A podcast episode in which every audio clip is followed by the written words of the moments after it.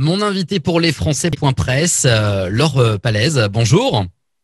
Bonjour Mathieu, merci de cette invitation. Et avec grand plaisir, on vous reçoit comme l'on reçoit euh, les, candidats au, sénatorial des Français de, l'étranger euh, qui, arrivent là dans, dans quelques semaines. Euh, il va falloir commencer à se mettre en ordre de bataille. c'est un petit peu le même plan d'interview qu'on a pour tous les candidats parce qu'on veut pouvoir bien comparer les lignes de, chacun. Donc j'ai envie de vous entendre pour commencer leur palais sur les motifs impérieux hors d'Europe. Quel est votre regard à vous sur cette période de l'année 2020 beaucoup de choses ont été dites, écrites, après que beaucoup de décisions aient été prises. Euh, quel est votre retour sur, sur cette année euh, particulière, historique et qui restera évidemment gravée dans toutes les mémoires? Oui, effectivement, cette année 2020 a été très difficile pour nos compatriotes. Euh, le lien à maintenir avec la famille, la langue, vous le savez, est essentiel. Il est clair que nul Français ne peut être privé de son droit de rentrer dans son propre pays il est bien malheureux que le Conseil d'État ait euh, dû le rappeler au gouvernement. Mais pour autant, euh, nous euh, ne baissons pas les bras. Nous avons mis en place de beaux outils dans nos circonscriptions. Je pense notamment à un organisme d'entraide et de solidarité en Floride qui a pris en charge un certain nombre de dépenses pour les déplacements de nos compatriotes ce qui m'en vient euh, à, vous parler du point du, sous-investissement euh, chronique des budgets euh, sociaux pour les Français de l'étranger, mais je pense qu'on y reviendra. Donc, effectivement, gros problème sur les motifs impérieux et, également sur le pass sanitaire, je crois qu'on traitera ultérieurement. Oui, on va, on va en parler. L'autre retour qu'on voulait faire avec vous, ce sont les élections consulaires, organisation, résultats. Alors sur l'organisation, ça a été un petit peu chaotique. Euh, les listes, la participation, le vote par Internet, les codes qui n'arrivent pas. Les résultats, bah, faible participation à l'arrivée et puis la République en marche euh, chahutée. C'est également votre analyse? Alors oui, euh, j'ai envie de, dire euh, effectivement que la, gauche a fait une véritable percée. C'est un message euh, très encourageant. cela me nourrit. Les Français de l'étranger considèrent important que la sociale écologie soit portée. donc effectivement, très, très, très, très valorisant de ce point de vue-là et enrichissant. Je sais aussi que la patience des électeurs a été testée. Il y a eu des bugs. Nous avons accompagné les électeurs euh, le plus euh, possible. Et euh, je sais aussi qu'il y a eu un fort taux d'abstention. Cela montre une chose, c'est qu'il faut aller vers les citoyens, que la politique ne peut pas rester éloignée d'eux et qu'il faut incarner une vision, savoir où l'on veut aller. Enfin, je trouve vraiment formidable qu'il y ait eu autant de nouvelles personnes qui se battent et s'investissent, car vous le savez peut-être, 40% des euh, conseillers consulaires sont euh, nouvellement euh, élus. retour sur votre expérience, vous d'élu consulaire, les points améliorés. Vous nous parliez de problèmes budgétaires il y a quelques secondes. quelle est votre perception de ce mandat Quelle est la perception également de ce mandat par les Français de l'étranger que vous côtoyez? Alors, c'est un mandat qui, au quotidien nous invite à euh, être en contact avec les Français de l'étranger. Et ce contact, il n'a pas de prix, car finalement, c'est grâce à cette euh, euh, voilà, ce dialogue que nous pouvons construire des idées, établir les besoins et les aspirations des Français de l'étranger. Ce rôle est parfois frustrant car c'est un rôle consultatif, mais il est très enrichissant. Euh, par exemple, euh, en ce qui me concerne, pour mon expérience, par mon expérience professionnelle, j'ai pu aider à des situations fiscales. Euh, c'est purement du bénévolat, mais c'est ça aussi l'engagement, c'est en sorte une sorte de finalement de médecin de campagne fiscale ou dans d'autres domaines sociaux, etc. Pour les enfants scolarisés, je vois des choses améliorer en tant que, maman. Hein. On se donne un coup de pouce entre communautés, mais il faut aller au-delà. Euh, et puis, vous m'interrogez sur l'amélioration du mandat. Moi, je, enfin, peut-être trois pistes qu'on a largement euh, développées sur mon site de campagne que vous pouvez retrouver, qui s'appelle euh, Plus de démocratie en partage.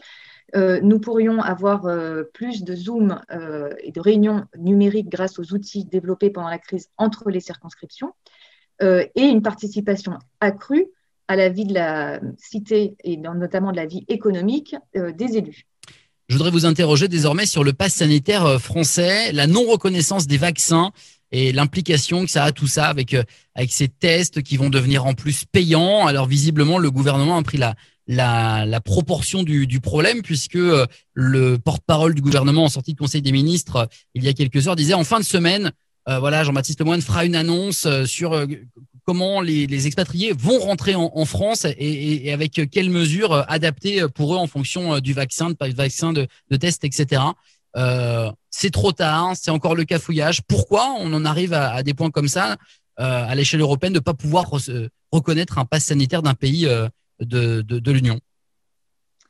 Alors, nous, ce que nous demandons, c'est la reconnaissance des vaccinations effectuées à l'étranger pour l'usage du pass sanitaire.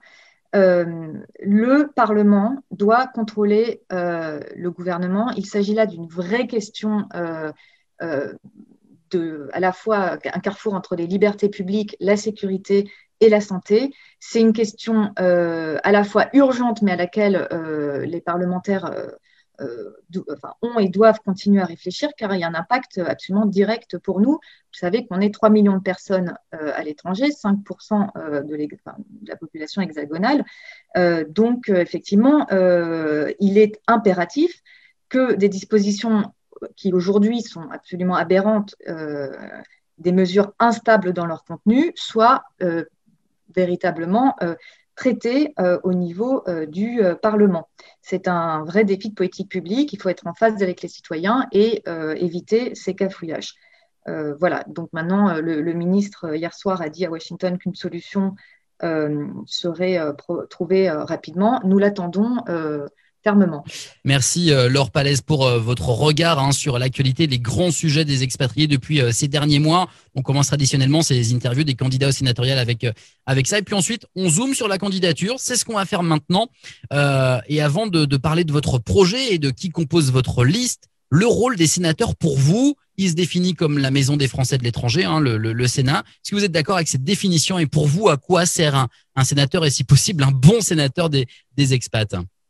Oui, alors c'est une expression euh, consacrée. Effectivement, euh, le Parlement euh,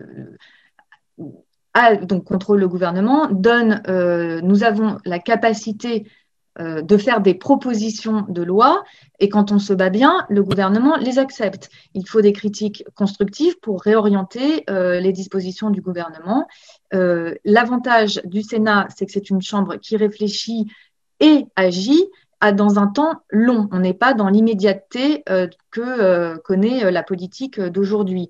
maintenant, le rôle d'une sénatrice ou d'un sénateur des Français de l'étranger, ça n'est pas d'être ambassadrice, ce n'est pas d'être ministre, il s'agit bien de représenter les Français de l'étranger. Parlons désormais de votre euh, projet euh, porté par votre liste. Vous avez dit avoir déjà mis beaucoup d'éléments euh, en ligne. Certains sont seulement en train de construire un projet avec avec des noms et avec des gens et même des gens de la société civile. Vous, vous savez où vous voulez aller. Est-ce que vous pouvez nous en dire un petit peu plus? Oui, nous avons, j'ai envie de dire, un projet un peu de, combat, puisque attaché à des valeurs sociales et écologiques qui, qui nous animent, euh, bon, nous pensons qu'on ne peut pas euh, sacrifier, j'en parlais tout à l'heure, les crédits euh, sociaux, éducatifs, etc., qu'il n'y a pas de, fatalité budgétaire. Nous croyons également à une économie prospère et redistributive, solidaire et écologique. vous pourrez voir le détail des propositions sur, sur notre site. Et voilà, un des axes est véritablement d'avoir un peu plus de stratégie de pilotage au niveau des politiques publiques, que ce soit en matière culturelle, éducative, économique. Euh, vu des États-Unis, la privatisation du réseau, par exemple, de l'enseignement français à l'étranger est un euh, cataclysme et euh, nous nous battrons pour avoir un, réseau plus opérationnel et accessible aux classes moyennes que nous défendons. Vous conduisez une liste de gauche, mais est-ce qu'elle sera PS Est-ce qu'elle sera Parti socialiste euh, Cette liste, vous souhaitez l'emmener? Est-ce que vous serez candidate quoi qu'il arrive? On sait qu'une décision sera prise euh, par rapport également à l'envie et la, candidature aussi hein, de, Ségolène euh, Royal. Qu'est-ce qui va se passer? Quelles sont les informations du, parti que vous pouvez nous, donner là? Alors, il va y avoir une décision en interne au Parti socialiste. J'espère qu'elle viendra en soutien de la dynamique que j'ai impulsée avec mon équipe. Euh, je suis donc euh, candidate. Euh, mon engagement, pour revenir un petit peu dessus, est vraiment envers l'intérêt général. C'est un mandat que nous percevons comme en fait une, une avancée pour aller plus loin encore dans notre engagement à tous, des décennies d'implantation et, d'engagement citoyen. Ce n'est pas une brique dans ma carrière, pour le dire autrement. Donc, l'équipe de, femmes et d'hommes qui m'entourent partage des valeurs de progrès social et écologique, nous ne sommes pas tous au PS. Euh, nous sommes parfois issus de l'écologie, du radicalisme, mais nous sommes tous des citoyens engagés. Et, du coup, alors en cas d'élection, déjà en cas de candidature et de victoire, euh, avec quel groupe vous allez siéger si vous n'êtes pas tous PS dans, ce groupe? Alors, je suis euh, secrétaire nationale adjointe au Parti socialiste. Je suis militante engagée. Les choses sont très claires. Il n'y a pas de flou. Euh, je siégerai au groupe socialiste, écologiste et républicain. Et si, des, et si des colistiers qui sont élus, qui ne seraient pas forcément PS, ils seront forcément dans votre groupe ou ils ont leur, indépendance? Euh, ils, ont euh, leur indépendance, effectivement. Merci beaucoup, Laure Palaise, d'avoir répondu à, nos questions pour nous expliquer cette, cette, cette candidature pour le PS ou pas. On, en saura plus dans, les prochains jours. Quand, est-ce qu'on peut attendre une décision de, l'organe de, de décision? J'espère rapidement, euh, avec euh, sérénité. Très bien. Merci encore. À bientôt sur lesfrançais.presse. Merci Mathieu.